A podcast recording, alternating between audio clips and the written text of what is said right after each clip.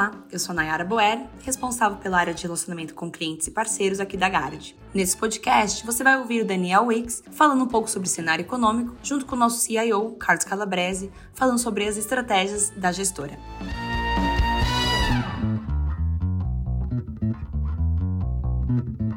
Boa tarde a todos, é, bem-vindos a mais um call aqui da Gard. Eu vou começar com a parte econômica, né, como sempre faço. Nessa parte doméstica até estendi um pouco, acho que tem bastante coisa para falar, então já peço é, desculpas antecipadas aí caso me alongue um pouco demais aqui, tá? Mas enfim, acho que lá fora, né, começando com os Estados Unidos, a gente está com um cenário mais conturbado, né? Por um lado, a gente tem visto, de maneira até surpreendente, uma economia é, mais forte né, do, do que o esperado antes, né? Então a gente, no começo, o janeiro e fevereiro, né, que a gente viu dados fortes, a gente imaginava que tinha muita coisa de clima, você teria uma devolução em março, de certa maneira isso aconteceu, mas de novo, é, em abril a gente viu aí dados mais fortes novamente, e isso chama a atenção, né? Dado que tudo que foi feito de política monetária, você ainda está rodando com uma economia relativamente forte. E ao mesmo tempo, né, do lado da inflação, que é o gráfico da direita, a gente continua também é, vendo aí uma inflação bem sticky, né? Difícil de ter uma moderação é, à frente, né? A gente acha que isso daí perdura ainda por alguns meses, né? Então, por um lado, né, quando a gente olha o cenário macro, é um cenário que demandaria aí um esforço adicional do Fed, né? Mas por outro lado, né, então presente mostra uma economia aquecida, mas quando a gente olha os riscos à frente, né, a gente fica mais preocupado. Basicamente, a gente tem dois fatores aí de, de preocupação. O primeiro, que já estava presente aí desde de março, né, que a gente já falou no nosso último call, que é a questão é, bancária nos Estados Unidos. Então, a gente teve a primeira quebra lá do Silicon Valley Bank, parecia um pouco contido. De novo, agora a gente teve o JP Morgan comprando o First Republic Bank e agora de novo, né? Mas essa semana a gente está vendo aí os bancos com quedas fortes. A gente ainda refuta aí essa preocupação sistêmica, mas chama atenção diversos bancos aí menores com dificuldade, né? Isso para a gente tem um grande efeito macroeconômico, né? Eu acho que o Fed, o próprio Fed reconheceu isso e na decisão ontem falou bastante sobre né, os efeitos é, do que está acontecendo no setor bancário, não para uma estabilidade financeira como um todo, mas sim os efeitos macro macro aí de uma desaceleração adicional do crédito. Os Estados Unidos tem, é difícil você ver o crédito real time, né? A gente vai ter a pesquisa lá que o Fed faz com os, com os bancos na semana que vem, a gente vai ter uma ideia melhor do que está acontecendo, mas acho que assim a grande mensagem disso daí é que você tem, apesar de estar rodando com a economia mais forte, você deve ter uma desaceleração aí adicional, né, que a gente já estava esperando antes, mas com essa, esses problemas nos bancos americanos, uma, uma desaceleração adicional do crédito que deve pegar também na atividade. Né? Então, apesar de estar rodando uma temperatura mais alta, a gente vê uma desaceleração à frente, mas a partir do ponto inicial que é significativamente mais é, forte do que a gente imaginava, tá? E aqui eu acho que o Fed reconheceu isso daí, né? E está levando em conta até para o que, pro qual foi a sinalização ou a não sinalização, né, para a próxima reunião. Eu já vou voltar na parte do FONC, mas acho que a outra parte que chama bastante atenção e foi algo que eu estava na FMI, né, na, na, reunião lá do, de abril agora, e, e, um dos temas que chamou atenção foi justamente a parte do debt ceiling, né? Quando você tem uma pessoal, os analistas políticos que ficam lá em Washington assim muito preocupados com essa polarização, né? Com os democratas e republicanos praticamente não se falam, né? Não não começam a negociar e você vai se aproximando do limite. A gente viu a secretária Yellen, né, falando que o limite pode ser já no começo de junho. E isso tem feito também, eu acho que algumas, enfim, traz aí uma incerteza a mais para o cenário. Basicamente, até esse gráfico da direita, o gráfico da esquerda né, são os índices de, de bancos regionais em preto, só para mostrar o que tem acontecido né, vis-à-vis o S&P, e o gráfico da direita falando um pouco sobre o que está acontecendo do debt ceiling. E aí, basicamente, o que a gente está mapeando são as T-bills né, curtas com vencimento em maio, né? Então, assim, a gente tinha visto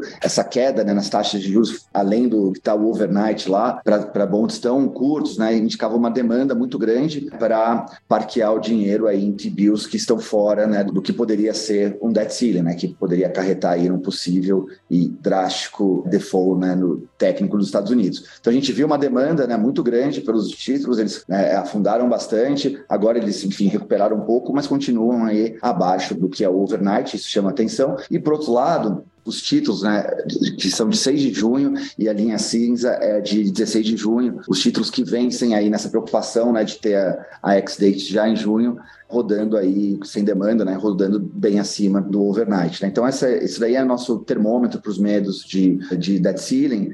E aí chama atenção porque assim isso aqui também tem consequências macroeconômicas. Né? Obviamente que assim é, falar no cenário drástico, né, meio de Armageddon aí que seria um default, ninguém sabe direito o que acontece. É um pouco, né, a gente gente em 2011 discutindo o que acontece se a zona do euro acabar, e, enfim, é, são coisas mais complicadas. A gente não acha que, que vai ter um default técnico, né? E, e é difícil mensurar o que poderia acontecer com algo desse, desse tipo, mas o fato é que só o fato de você ter essa ameaça já pode mexer com os mercados aí à frente, já está mexendo com os mercados civil, né? Apesar da, do S&P estar tá relativamente tranquilo, mas o que acontece é que você pode levar um shutdown da máquina americana e isso faz com que você possa ter aí no curto prazo uma forte desaceleração do impulso fiscal. Né? Então a gente viu isso daí em 2011, a gente viu em 2013. Então, isso daí impacta os mercados e impacta a atividade. Né? Em 2013, por exemplo, eu estava na FMI, lá em Washington, todos né, os museus fechados. Então, os caras realmente desligam a máquina, param de pagar, e isso daí tem implicações né, bem fortes no curto prazo. Ainda assim, imaginando que você vai ter algum acordo, né, os, os democratas e republicanos vão sentar, provavelmente o que a gente deve ver é que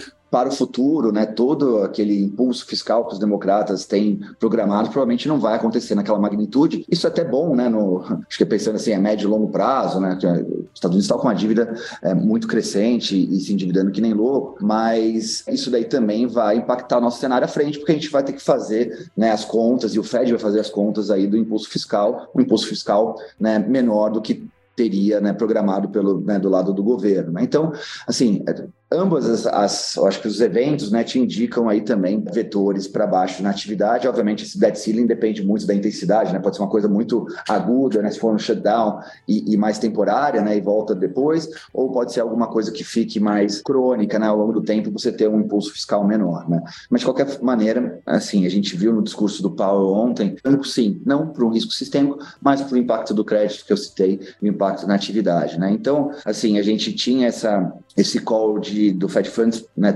parar agora, né, nessa última de maio, entre 5 e 5,25. Eu acho que a reunião ontem reforçou esse cenário. A gente via, né, dados os, o cenário macro né, dos dados, hard data mesmo de atividade e inflação, é, um risco de, de repente, ter mais uma alta em junho. No entanto, ontem, com o discurso do Powell, é, ficou, acho que, mais claro para a gente que ele está satisfeito com o que foi feito e agora vai ver, né, eu acho que esses outros impulsos que a gente tem para o futuro. Tá? Então, acho que a primeira notícia aqui é a gente acho que está com uma, com uma dispersão de probabilidade em volta do, Fed Funds final bem menor agora. O problema é que a gente tem dois vetores, né, que são bancos né, em problema e a questão do, debt ceiling que também adicionam aí é, uma né, volatilidade nos mercados, mas aí não vindo né, do, desses reviravoltas do Fed, mas sim vindo aí de distúrbios né, financeiros mais diretos, tá? Mas, enfim, acho que pelo menos a parte da política monetária a gente tá, é mais confiante aí de que o ciclo terminou. Acho que a mensagem é que agora, né, e também o, o Paulo mostrou isso, que você vai ficar aí por um tempo prolongado nesses níveis atuais. Então a gente também discorda da precificação de mercado, de muitas quedas já esse ano, tá? Então provavelmente alguma coisa mais para o ano que vem apenas, tá? Então nos Estados Unidos é isso. Europa, por outro lado, a gente continua vendo o ECB atrasado no ciclo, né? Hoje ele deu 25, enfim, a gente via até a possibilidade de ir para 50, ele foi, enfim, mais dovish, né? Mas ainda assim sinalizou mais altas à frente, né? Então tá em 3,25, a gente vê é, o Fed, o, o ECB rate, né, base rate, indo para é, 3,75 né? então mais duas de 25, e aí basicamente a Europa ainda está atrasada ali, né? Então, se, mesmo se a gente comparar, eu gosto bastante desse gráfico da esquerda, né? Comparando os núcleos de inflação, nos Estados Unidos, claramente, né? Você já fez um platô e começou a desacelerar, enquanto na Europa você ainda né, demorou para subir, mas você ainda continua numa trajetória é, de aceleração, né? Então, aqui ainda tem, acho que um resquício de trabalho de política monetária a ser feito, lembrando que também, assim, a Europa teve aquela chacoalhada no CS, mas o sistema financeiro lá, o sistema bancário é muito mais insulado, né? Então, acho que é, a gente gente vai ver o pêndulo né, do diferencial de juros e crescimento indo mais para o lado da Europa, né? Então, Estados Unidos com alguns vetores de baixa na, da atividade aí para frente e também com o Fed terminando o ciclo. Por outro lado, a Europa com atividade é, ainda robusta e, e, sem esses vetores, né, que, que podem ser um drag para a atividade à frente e o ECB ainda tendo que realizar algumas, né, mais duas altas pelo menos aí de 25, tá? Então, isso é importante até para quando a gente for pensar nas né, posições em moedas e, e, em juros. Bom, e aí, assim, a parte China não trouxe, porque não tem grande mudança, né? Só queria fazer um comentário antes de entrar em Japão, é que, assim, a gente tem visto a reabertura funcionando na China como um grande vetor de crescimento, a gente viu, tem visto revisões, né? A gente estava trabalhando já com um crescimento acima de 6% esse ano, A gente viu algumas casas importantes também revisando para cima de 6. Então, assim, da parte macro está funcionando. O que tem chamado atenção é o comportamento de commodities, né? Que você começou a ver aí preços acomodando. Então, chama atenção, apesar de a gente estar tá vendo números, né? Acho que robustos do lado da atividade, por outro lado, do lado né, da, dos ativos, a gente não tem visto contrapartida desse crescimento mais significativo, tá? Bom, e aí para terminar a parte internacional, né? O Japão, que, enfim, o Calabres vai falar, uma posição que a gente tem é carregado aí em juros há algum tempo, mas lembrando que assim, o Japão nem começou a pensar em subir juros, né? Ele tem outra forma de, de atuar, que é o é, atuando ali na curva de 10 anos, né? A gente continua com esse call de que em algum momento essa, essa política monetária vai ter que ficar para trás. A gente viu, né, a retomada da inflação, né, esse gráfico da esquerda. Você está vendo não só o headline, mas também como a parte do core, né, indo para níveis recordes, tá? O core, enfim, chegou, está batendo aí níveis que não se via desde 81. Então, assim, são níveis altos, né, obviamente para padrões japoneses, mas que faz com que a gente imagine que o EDA, né, que é o novo é, governor lá do BOJ, deva, e sempre foi um pouco mais crítico com essa política, né, é, deva, ao longo dos próximos meses, desistir dessa política monetária, ou pelo menos ajustar um pouco para uma realidade de uma inflação que de fato está vindo. Né?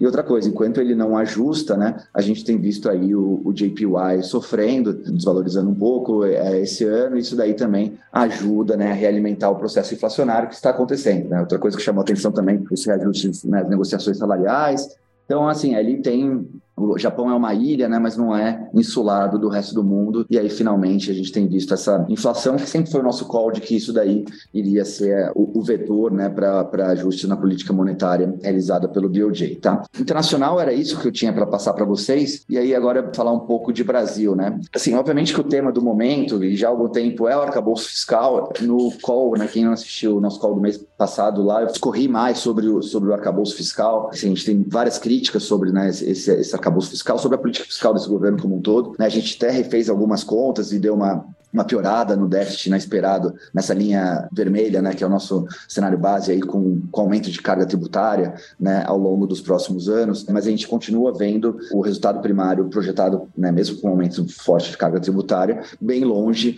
né, do cenário do governo, que é essa linha pontilhada cinza do gráfico da esquerda, né, e aí até desse ano especificamente, que a gente chegou a ter 0,7 de, de déficit primário, a gente voltou para 1, né, chamou atenção os últimos dados, né, de, de primário que surpreenderam para baixo, então Aqui a gente segue com uma preocupação, né? E aí eu acho que tem duas, para não me alongar muito aqui, eu acho que duas mensagens importantes, até porque vão impactar na discussão de, de política monetária que eu queria ter aqui, né? Até a luz do, da decisão do Copom de ontem. Mas basicamente, assim, são acho que dois, duas grandes pedras do sapato do arcabouço fiscal né, para a política monetária, que é, um, ele é incapaz de sinalizar a estabilização da dívida, né? então quando a gente pensa, né, pensando em médio prazo, que as expectativas de inflação estão sendo impactadas né, pelo escalabro fiscal, pela né, falta de ancoragem fiscal, é, eu acho difícil que você tenha uma reancoragem por conta desse, desse arcabouço, né? ele não é capaz de ancorar as expectativas. E o segundo é que você está depois do que foi feito na PEC da transição, né, que foi um praticamente 2% do PIB a mais de maneira permanente, né, de gasto, né, que foi jogado para esse ano e vai ser né, colocado para frente, você continua com uma política expansionista do lado dos gastos. Né? Então, assim, esse é um arcabouço bem feito para garantir que o governo continue aumentando o gasto em termos reais, né? Mas ele não é bem feito para garantir a sustentabilidade da dívida, né? Então acho que essa é a grande crítica. Mas aí o importante é você e assim, não é só um problema do governo Lula, né? Desde o meio do ano passado que o Brasil entrou numa grande né, política fiscal expansionista, ali, obviamente, com interesse eleitoral do governo Bolsonaro, né? Que elevou o Bolsa Família, etc. e tal. Mas isso daí foi mais do que sancionado, né? De maneira permanente pela PEC da transição, né? E ainda ganhando ainda mais, né? Mais de 100 bi a mais do que era necessário para manter lá a, a, promessa do Auxílio Brasil. De certa maneira, também, esse, você, sobre essa base, né? Esse, esse piso de gastos que você aumentou drasticamente esse ano, né? Você é, gera aumentos ainda reais. Então, assim, é muito gasto. A gente está no auge da, da, acho que da, de uma política de gastos que é muito expansionista. Né? A política fiscal está muito expansionista. Então, a gente meio que entra num, num, num grande problema, né? Porque é uma política econômica esquizofrênica em que o Banco Central está numa posição super contracionista, né? 3,75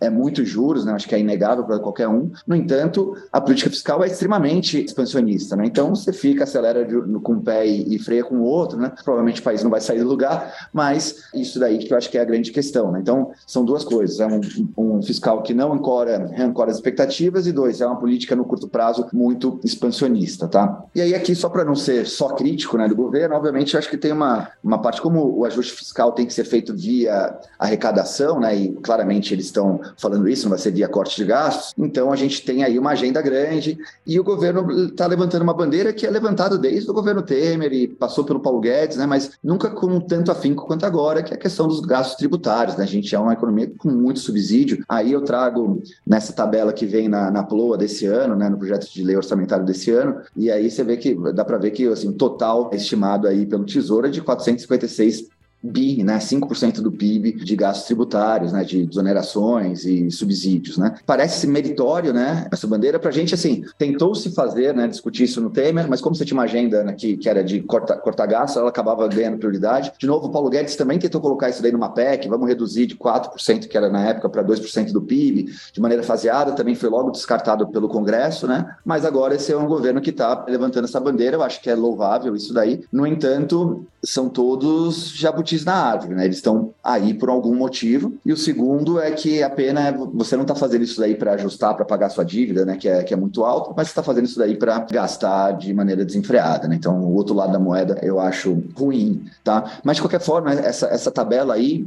tá? E depois, quem quiser, a gente manda a apresentação, mas é basicamente para mostrar a dificuldade disso, né? Porque, assim, o Simples Nacional, né? Que pega empresas menores, né, que é quase 90 bi de, de, reais, é praticamente indiscutível, né? E toda vez que você vai discutir, na verdade, se aumenta o simples e não diminui, então é complicado. A Zona Franca de Manaus, assim, também é algo que a gente vai conviver eternamente com isso, né? Você não consegue é, é, de maneira nenhuma nem discutir. E aí você começa a entrar agricultura e agroindústria com um lobby gigantesco, né? Tem toda a questão de rendimentos isentos não tributáveis no IRPF, tem muita coisa de, sabe, isenção para doenças graves, enfim, tem, tem coisas que são, assim, se, se você não tem um lobby muito forte contra, você também é impopular. Por exemplo, exemplo, medicamentos e produtos farmacêuticos, tem de alimentos, enfim, então tem o setor automotivo, por exemplo, que tem benefícios fiscais aí há praticamente 80 anos no país, uma indústria que não sobrevive.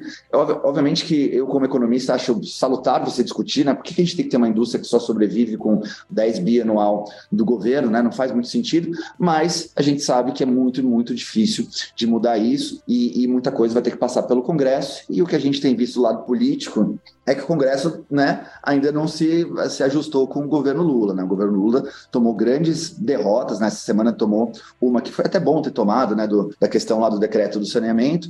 Então, assim, por um lado pode ser bom o Congresso né, frear uma agenda né, do retrocesso, que eu também já trouxe aqui, tem várias coisas ali que passam pelo Congresso, é bom eles frearem, mas por outro lado também pode ser que o ajuste fiscal fique mais incompleto, porque você não consiga subir a receita. Então, esse é o ponto. E se você conseguir subir a receita, outra coisa que a gente tem que ver, né, que também já citei aqui, é que o setor privado vai ter que pagar essa conta. Então, né, quando a gente pensar nas empresas, a gente tem que estar sempre de olho aí qual empresa que vai pagar a conta, né? Então, isso daí também tem bastante importância aí para cenário de bolsa aqui no Brasil, etc.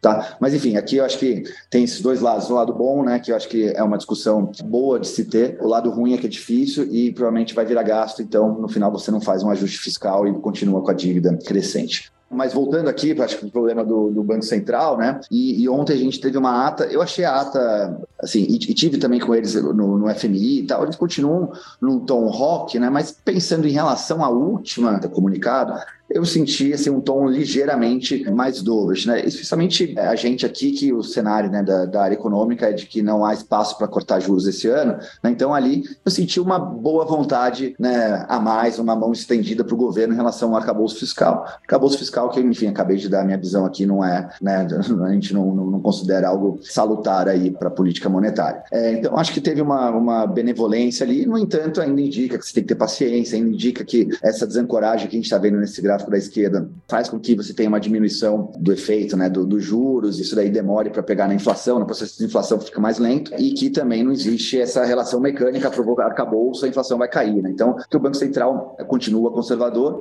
então a gente assim, não vê cortes no curtíssimo prazo aí. Outra coisa que chama atenção é que o IPCA, né, tá rodando forte, né? Os núcleos estão rodando acima de 6%. Então, seja a meta 3 ou 4, tá muito acima, né?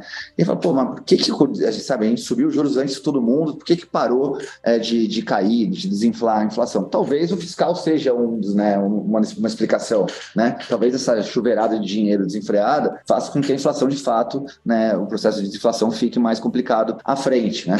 E aí outra coisa que chama a atenção, né, que é próximo slide, é a questão da atividade, né? Se o juros está tão alto, né, e o Brasil, e você teve o evento de crédito da Americanas, né, que todo mundo falou, olha, agora a atividade vai colapsar, etc. A gente está vendo, né, nesse trimestre, o ICBR, o IBCBR, né, rodando numa média acima do que foi o último trimestre, né, a economia né, reacelerou, e o mais surpreendente, né, que é esse gráfico da direita, o mercado de trabalho voltou a apertar, né, a geração de vagas explodiu mais recentemente, né, então, sim, se as empresas estão tão mal assim, como que elas estão contratando? Obviamente pode ser um ruído do dado, alguma coisa, mas assim chama atenção a resiliência da atividade econômica no Brasil. Dado que a desinflação passa, né, para você ter uma abertura do hiato e isso acalmar, né, principalmente que agora a gente está vendo inflação de serviços, etc. e tal, isso dificulta o cenário para o Banco Central que está vendo uma atividade, né, e, inclusive a gente que estava com 1,2 de PIB, fazendo as contas para o PIB do primeiro trimestre, está revisando aí até para 1,7 o PIB desse ano, né, e aí tira um pouco do ano que vem de 1 cai para 0,7, né, então você antecipa um pouco de crescimento, mas o fato é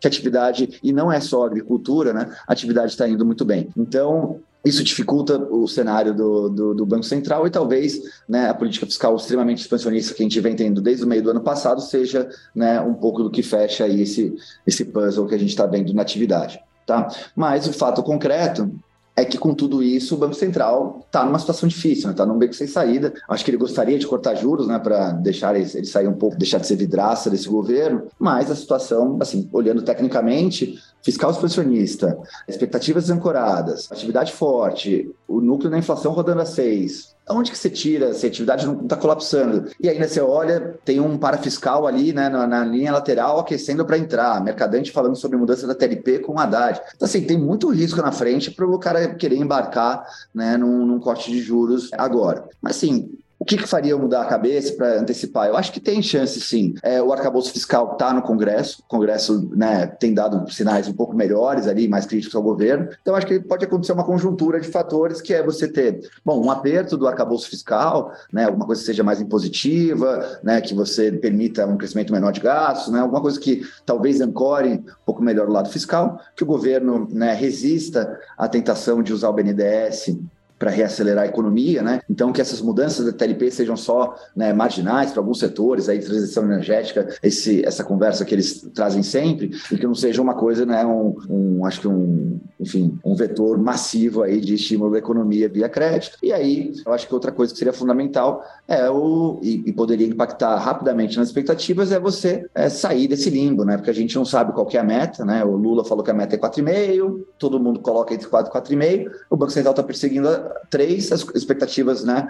Isso daí ajudou as expectativas, né? Desde de 18 de janeiro, que foi a primeira vez que o Lula falou é, sobre a mudança de meta. Então, assim, se eles mantiverem a meta, eu acho que seria uma sinalização muito boa de que, olha, não vamos mudar a meta só para cair juros, isso não funciona. 3% é a, média aí, ou a, a, moda dos países emergentes. Se, assim, se você mantém a meta, né, com a assinatura do Haddad e a Tebet, tipo, a Tebet funciona assim como uma ministra moderadora ali, acho que seria um sinal bom, né, de que ah, não é um governo totalmente, sabe, desenvolvimentista, tem alguma racionalidade econômica, e eu acho que as expectativas, pelo menos a minha expectativa para frente, ia cair, porque no cenário né, de inflação, que é de 5,2 15 para o ano que vem, contempla uma mudança de meta. Né? Então, quando eu coloco o Focus, eu estou lá é, colocando a nova meta que o Lula anunciou no dia 18 de, de janeiro. Faz um tempo que o Lula não fala sobre a meta, né? então todo mundo está batendo mais os juros, a meta está meio ali. Eu acho que seria uma boa surpresa e ajudaria a, né, a fazer com que esse cenário de expectativas caísse aí 20, 30 pontos é, de maneira até rápida. Né? Então, acho que o Banco Central ficaria até mais confortável em, de repente, discutir no último trimestre desse ano né,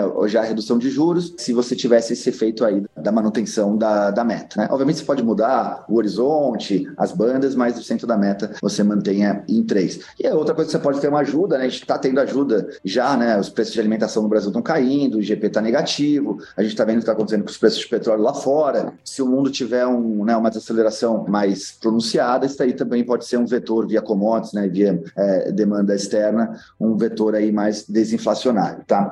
Bom, vindo então para a última parte do nosso doméstico, é falar um pouco sobre o, o, setor externo. A gente veio revisando né, nossa balança comercial, então tinha revisado para 72. Os dados vieram tão fortes né, nesse primeiro quadrimestre que a gente revisou para pouco acima de 80. Né? Isso faz com que o nosso conta corrente também, que estava ali perto de 1,9 de déficit de conta corrente para esse ano, caia para menos 1,2. Grande parte assim do que a gente viu de melhora na balança comercial veio da, da parte agrícola, né? veio do, do soja, principalmente, gente está tendo essa super safra. E aí só chama atenção que assim a gente está no auge, né? Abril foi o auge ali da sazonalidade de embarques de, de soja. Isso daqui né, vai perdendo força, né? Maio e junho, e aí ele não é tão relevante para o segundo semestre. E então acho que assim talvez a, a, acho que o, o, auge aí, né, do otimismo do setor externo tenha ficado para trás e eu chamo a atenção, né, fazendo um pouco da ligação que a gente está vendo lá o cenário de China está bom, mas o cenário de commodities está mal, né? É o que está acontecendo com o preço de commodities, né? Então, nesse gráfico da esquerda, eu coloco, enfim, o, o minério de ferro, né? A linha cinza, e a soja, que é a linha azul,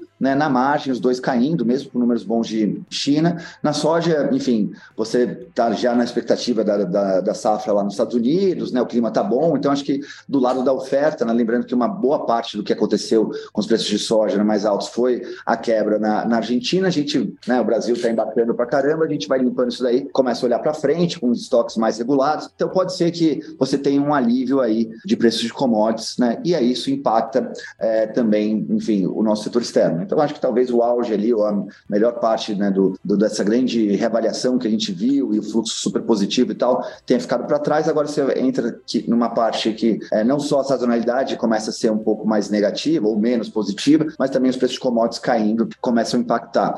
E no gráfico da direita, só para lembrar né, que assim, é o, o gráfico do BRL em cinza, tá? Ele né, no, no, no, eixo da esquerda. E na direita eu tenho termos de troca invertido, né? Então, quanto mais para baixo, melhor o preço de commodities. Assim, a gente viu isso daí em abril do ano passado, quando a China fechou, etc e tal, e os preços de commodities caíram, né? Que nada mais é do que essa linha azul subindo, né? A gente viu o câmbio aqui acompanhando e a gente está vendo aqui na margem essa queda do termos de troca. Por isso vai ser tão importante agora a gente entender o que vai acontecer com o preço de commodities, porque isso daí pode ensejar também uma alta do, do câmbio, né? Lembrando que né, a grande sazonalidade da soja ficou para trás. E aí é isso, eu acho que a gente tinha dois grandes vetores né, a favor do câmbio, né? Um que era o, fluxo, commodities, etc e tal, e o outro que é o juros. Agora a gente acaba ficando né, mais equilibrado e, e, perde aí na margem um pouco dessa parte de commodities em termos de troca, tá? Então aqui, dado que o, o nosso efeito risco né, e o arcabouço fiscal a gente segue pessimista, né? Você teria, na verdade, dois contra um aí para uma alta, talvez do dólar contra o real, mas eu acho que é algo que a gente tem que ir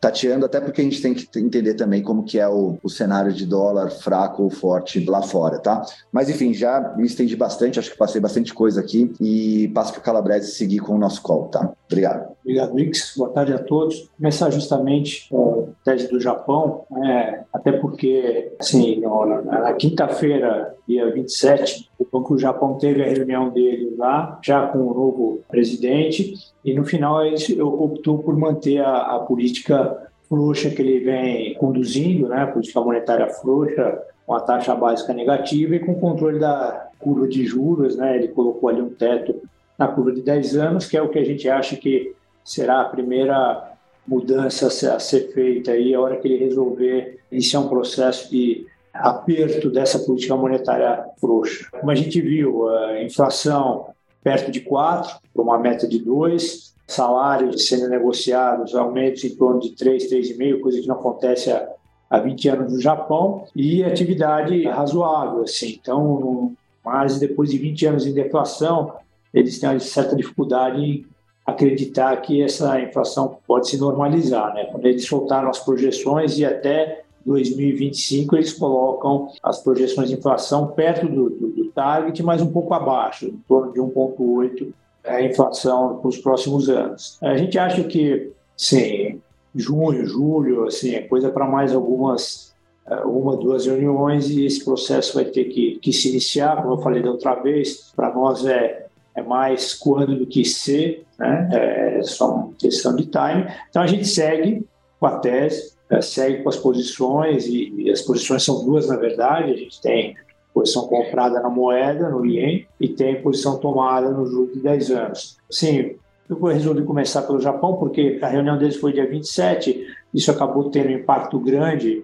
no dia 28, tanto na curva como no, é, na moeda, o que atrapalhou bastante assim o, o, o resultado do mês, né? O mês metade do, do, resultado do mês, assim, da, da parte negativa veio na sexta-feira, uma parte do Japão, né? Uma parte veio, veio do Japão nessa sexta-feira, uma parte e mais continua, tá? Então, é, tanto é que de lá para cá, né, de sexta-feira para hoje, o Yankee foi para 137, já voltou para 134 e os juros que tinha subido uh, voltou dois terços do que daquele movimento pós-decisão do, do BioG. Então, acho que aqui tem que ter paciência. É, ele falou que eles lá no Japão estão sendo pacientes, aqui também acho que a gente tem que ser um pouco paciente com essa, com essa posição, porque para nós é, é questão de, de time. Né? Outra coisa, assim, passando para os Estados Unidos agora, né? Foi um, um, ano em que a gente tinha uma visão negativa para a Bolsa e a Bolsa lá já acumula praticamente 9% de, de alta no ano, inclusive no mês passado com problema de quebra de bancos, né? E nem isso levou levou a bolsa para baixo. Então acho que realmente é uma tese que, que é muito difícil de, de se consolidar se você está chegando no fim do, do, ciclo de aperto. Começou a ter, inclusive, teve problemas né, com bancos regionais, etc. Nem assim a bolsa caiu, sinal que assim ela tem uma certa tem uma, certa uma, uma certa consolidação aí em torno desse desse 4 mil, né?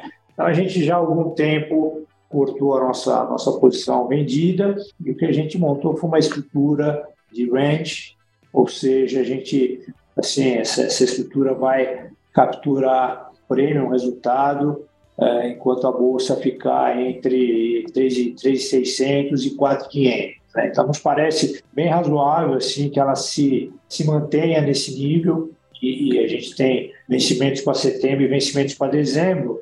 Para setembro, eu estou bem confiante, acho que com tudo que aconteceu, ela tem se mantido aí nesse, nesses 4 mil, não caiu com, o, com os bancos quebrando, também não subiu com o Fed quase que sinalizando que encerrou o ciclo, né? Então parece que acho que vai ser uma, uma aposta relativamente boa. De setembro para dezembro, aí eu acho que a gente já vai estar com uma discussão muito grande sobre início dos cortes de juros. Você pode ter aí um final de trimestre mais positivo, né? Então setembro a dezembro, acho que provavelmente se ela for se manter nesse range, no meio do caminho a gente eh, reverte a posição. Mas a de setembro, acho que a gente é na posição para carregar até o final. Tá? Eh, aí nos Estados Unidos, outra posição que acho que um pouco em função dessa, dessa, desse comportamento das commodities e tudo, a posição que também eh, contribui negativamente, aliás, explica aí a, a maior parte dessa, quando a gente olha nos globo, juros globais, basicamente duas explicações para a perda. Uma é essa do, do Japão e outra que já está se, se revertendo e outra na inflação implícita. Nós temos comprado a inflação americana até um ano, né? E essa inflação acabou o mês perto de 2,30, hoje ela está em 2,17, bastante mais baixo do que assim, qualquer previsão. Se o, se o Banco Central, por exemplo, olhasse, o Banco Central americano olhasse para esse break-even, aí, para essa inflação implícita com, muito peso, ele já estaria que já poderia estar iniciando o corte de juros, né? Porque a meta dele é na média 2%, você já está lá e nenhuma projeção assim deles bate com esse número, nem as nossas, então nos parece aí também uma posição interessante de se carregar. Né? Inclusive hoje nesse 2016, 2017, a gente está aumentando um pouco a, a posição nessa inflação, nessa inflação de um ano. Tá? Além disso, temos um pouco de juro aplicado nos Estados Unidos, na juro real aplicado. Né? Acho que em torno desse 1,5%, parece que ao longo do tempo esse, esse juro deve encolher aí. Mudando um pouco de assunto, vindo agora para o cupom cambial, que quer dizer é a nossa curva em dólar, só que negociada, né? Curva em dólar negociada aqui no mercado local, mas foi um mês que não aconteceu grandes coisas do ponto de vista de PNL, né? A curva mexeu, mas não, as coisas foram se compensando. O que a gente vê assim mais de, de oportunidade é que uh, o spread entre a nossa curva e a curva lá de fora uh, se comprimiu bastante. Então a gente hoje tem toda a nossa posição de pão cambial já feita com, com, com head com relação à curva de juros lá fora, tá? A gente está hoje comprado nesse spread, acho que o spread entre o cupom e o, e o juro lá fora ficou muito comprimido. A gente tem hoje a curva inteira, todas as nossas posições estão compradas, ou seja, estão redeadas com relação ao juro lá fora, de tal forma que a gente espera que esse spread volte a se abrir um pouco. Tá? Além disso, com a posição direcional, a gente, a gente tem hoje um, assim, a posição tomada no quatro anos, a gente tinha um trade de inclinação, hoje ele foi é, transformado só numa posição tomada por quatro anos e tem ainda a posição aquela longa que é um que é um flatness lá no fundo essa não mexeu é uma posição que se mantém aí há um bom tempo e, e continua tá então demos demos aí uma uma simplificada no é, na parte do cupom cambial. Outro trade que também vem, assim, inclusive, é, contribuindo bem ao longo do ano e, e que no mês, é, o último dia acabou prejudicando o resultado que ele vinha acumulando no mês, é aquele nosso trade relativo de short Bovespa, short dólar contra os juros, né? E na sexta-feira, no último dia do mês, um movimento grande de alta da bolsa, um e meio de, de alta na bolsa e e meio por cento de alta no câmbio, é, que acabou prejudicando esse resultado. Também é outro resultado que já começa a se normalizar. Essa posição, posição que a princípio o ganho dela viria dos do juros que incidem sobre as, as duas pernas vendidas, né, seja o dólar, seja é, a bolsa, até porque correlação histórica delas é em sentido contrário, né? Então, quando a bolsa cai, o dólar tende a subir e vice-versa. Mas esse ano ela tem funcionado com correlações é, alinhadas, né? Então, a gente teve vários dias, assim, vários momentos em que a bolsa cai e o dólar cai, né? Tanto é que a gente um acúmulo na bolsa, assim, até o final do mês passado, em torno de 5% de queda e uma alta do real em torno de 5% também. É, então, elas andaram os dois na mesma magnitude, para o mesmo lado, e ainda você tem o juro para ajudar mais na posição. Então, a posição também é boa. Obviamente, a gente faz ela ajustada ao VAR, né? ou seja, tem que, que é, calibrar bem as, os montantes para equilibrar as duas pontas pelo VAR e recicla muito a posição justamente porque você tem essas, esses dias em que essa correlação ela ela, ela muda, né? Então, se o resultado melhora muito, piora muito, a gente calibra o tamanho da posição em função desses dias todos. Tá? Outra posição que, que segue também, que nossa posição maior em moedas é, é uma posição comprada em euro, é um pouco o racional aí que o Wix já explicou da Europa, né? A Europa uma economia resiliente, um mercado de trabalho resiliente, o juro que ainda está em processo de, de subida, contra os Estados Unidos, que está no processo já de, de, fim, de fim de ciclo. Né? É, mesmo moedas aí, a gente, esse resultado no mês, do lado de moedas, o euro ganhou e o ien perdeu, né? Isso responde por um terço desse, dessa perda. Os outros dois terços vieram justamente do, do dólar real. Essa posição de dólar real tem sido, e aqui não tem nada a ver com o nosso trade relativo, aqui é posição direcional, essa tem sido um pouco custosa e realmente essa fase de principalmente investidor estrangeiro que olha para moedas que tem carry alto, né? Você tem real México e o florim húngaro aparecem em todos os, todas as indicações das casas lá fora como é, as melhores oportunidades em carry. Então, é, é uma posição que a gente vem carregando em função da nossa visão mais negativa com o governo. Obviamente, aumenta, reduz, etc., mas tem procurado manter um core longo e que tem, tem dado trabalho por enquanto esse ano. Não vem correspondendo às nossas expectativas, aí essa, essa parte do dólar real. Até em relação, a, em relação ao, ao governo, quer dizer, está brincando aqui que eu estou até mais otimista, porque pelas razões não erradas, mas o que a gente percebe é que o governo, vis-à-vis do Congresso, é um governo fraco, né? E, e vai ter dificuldade, que era a nossa grande preocupação, de implementar aquela agenda do retrocesso que eles chegaram, né? Com, desde reversão da reforma trabalhista, mexeram agora, né? Estragaram, ou tentaram estragar com a, com a regra do saneamento, acabaram com o teto de gastos, estamos negociando um novo arcabouço aí, que eu acho que o Congresso vai apertar. Então, estou com a sensação que o Congresso, apesar dessa tentativa de cargos e etc., emendas, não sei o quê, tem uma parte do Congresso ali que vai ser um pouco mais resistente a, a medidas que que possam atrapalhar demais a economia, o que vai contra o que foi, sabe, todo esse esforço feito nos últimos seis anos aí para você melhorar o PIB potencial, melhorar a condição de negócio no país. Então, não sei, ontem o Lira, dando uma entrevista, falou, falou uma frase interessante, que ele falou, olha, o governo que foi eleito é um governo de esquerda, com a agenda de esquerda, mas o Congresso que foi eleito é um Congresso de centro-direita, vai defender uma agenda de centro-direita. Vai, ter, vai ser muito difícil, do lado econômico, uma agenda de, de, de esquerda progredir. É, tudo bem, é parte de costumes, não sei, mas acho que essa parte mais econômica, mais pró-mercado, a impressão que o Congresso. E, sim, isso é. Né, muita gente é cética, eu estou um pouco mais confiante que o Congresso pode dar uma segurada. A gente viu ontem já com esse decreto legislativo para poder assim cancelar algumas partes do decreto que o, que o, o governo soltou sobre a mudanças na lei de saneamento.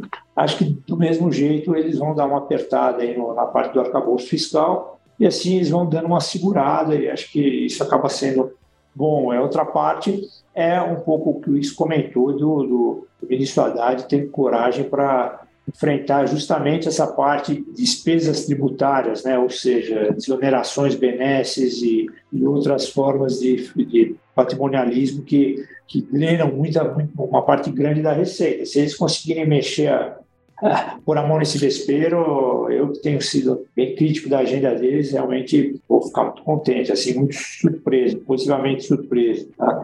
Então, por causa disso e por causa que a gente também vê uma chance grande de, afinal, o governo concluir que se mudar a meta não vai ter resultado prático nenhum, a não ser uma inflação provavelmente mais alta, a gente acha que pode ter uma chance grande, se assunto sair um pouco de pauta, eles não mexerem na meta. E acho que isso aí é, ajudaria muito a reancorar a expectativa. Né? Acho que parte dessa desancoragem veio justamente de todo esse ruído em cima, em cima do, do mudar ou não meta, meta de inflação. Né? Então, nos parece que tem a chance disso não acontecer, que seria bom. Em função de tudo isso, a gente aí tem carregado a posição aplicada no pré-fixado, né, setor médio da curva, temos uma posição de, de frete na parte longa, mas o, o core é, é, aplicado no setor, no setor médio. Posição essa aqui também, no dia 28, sem grandes razões, o juro aqui subiu 15 a 16 pontos na curva toda, e num dia que lá fora uh, o, o juro todo, no mundo inteiro caiu bastante. Então, deu para entender direito ali que, sim, é, foi muito mais um ajuste de posição de mercado que alguma coisa ligada a, a fundamento. A gente carrega, continua carregando essa, essa, essa posição aí no, no juro pré-fixado, tá? Acho que, basicamente, é, essas são as principais posições, um pouco do que explica aí essa, esse mês que na última semana, o mês que vinha bem, na última semana acabou tá devolvendo aí uma boa parte do, do, do resultado. Uh, resultado desse que começa a voltar essa semana, muitas dessas teses ficaram, quer dizer, nós não, não mexemos e elas vêm, vêm recuperando, perdeu na semana passada. Tá? Bom, paro por aqui a gente fica à, à disposição para pergunta. Obrigada, Wix Calabrese, pela apresentação. A gente tem duas perguntas aqui. vou começar com uma para o Wix, da parte de global. Como avalia hum. o atual nível de condições financeiras globais, recentes casos de estresse nos Estados Unidos, regional banks e dívidas subordinadas subestimadas pelos preços de mercado? Bom, vamos lá. Condições financeiras estão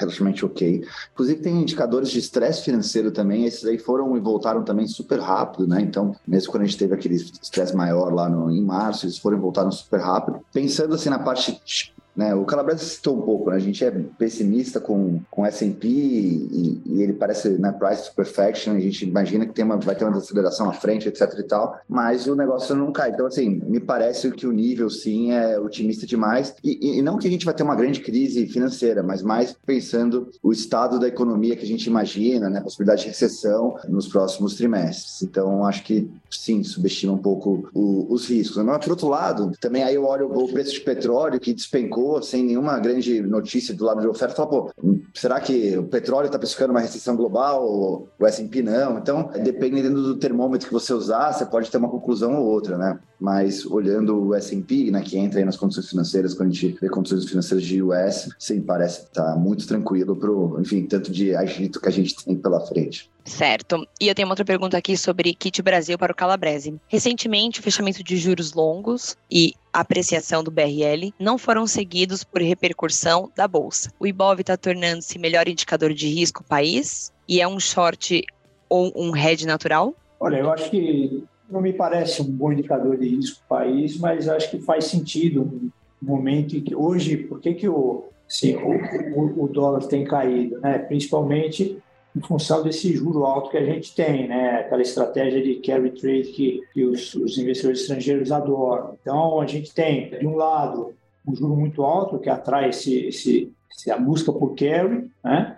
E, por outro lado, o próprio fluxo, né? O, toda essa parte de agrícola que sazonalmente é muito forte no começo do ano, acho que tem uma entrada verdadeira de dólar além do dólar que é vendido aí nos mercados derivativos para se apropriar do diferencial de juros, tem também o dólar verdadeiro que entra em função dessa dessa sazonalidade da safra agrícola. Então, eh, o câmbio acaba apreciando e, e, parte dessa razão pela qual ele se aprecia joga contra a bolsa, né? Para a bolsa esse juro joga muito contra, joga contra o custo de oportunidade de você parquear o dinheiro em ações, joga contra o desempenho das empresas, né? Então, todos os setores que são mais dependentes de, de taxa de juros e, e, empresas que se endividaram na época do, do juro a 2% em float, né, em CDI+.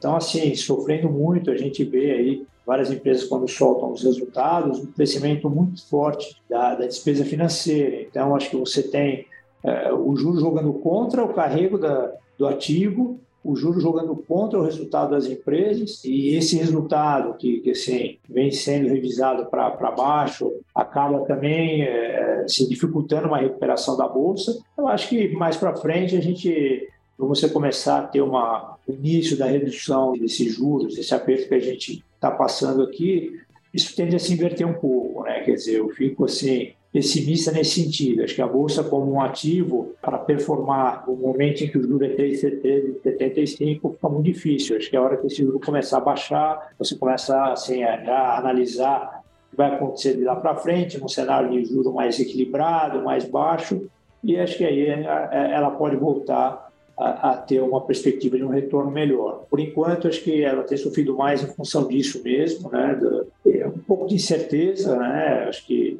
sem certeza toda para onde o governo vai levar a economia, né? E se a gente puder contar um pouco com essa, dizer, com essa resistência do, do, do Congresso a medidas um pouco mais heterodoxas, mais antimercado, acho que isso tudo acaba também mais para frente se juntando e ajudando a dar uma perspectiva melhor para a bolsa. Se puder só acrescentar, tem a questão também do, do ajuste fiscal vindo do lado da receita, né? Então, por exemplo, para não reonerar todo o combustível, as, as pequenas de exportadoras de petróleo tomaram um hit de um, exporto, né, um imposto de exportação. Então, assim, tem também no radar, aí tem que ficar no radar, que, né, e tem essa incerteza, o que, que vai ser reforma tributária, por exemplo, e também quem vai pagar essa conta aí, que, como eu mostrei ali, não fecha, né? Então, são alguns, o governo quer anunciar um pacote de 100, 150 bi a mais de arrecadação, que vai vir de alguém, né? Alguém vai pagar essa conta. É. Então, tem essa incerteza também sobre quem paga. Verdade, tende a vir de grandes empresas que são as empresas que estão em bolsa. Então, você tem JCP, você tem toda essa disputa tributária no CARF, é verdade, assim, alguém vai pagar isso. Então, inclusive, isso pode tirar um pouco de potencial, né? Porque esse, é, sim, são 150 bi e que vai ter que vir de transferência de setor corporativo, na maior, sua maior parte, para o governo. Perfeito. Não temos mais perguntas, a gente já pode encerrar por aqui. Obrigada pelos participantes. O conteúdo vai ficar gravado e disponibilizado no nosso YouTube posteriormente. Tendo alguma dúvida, estamos à disposição para esclarecê-las. Uma boa semana a todos. Obrigada, gente.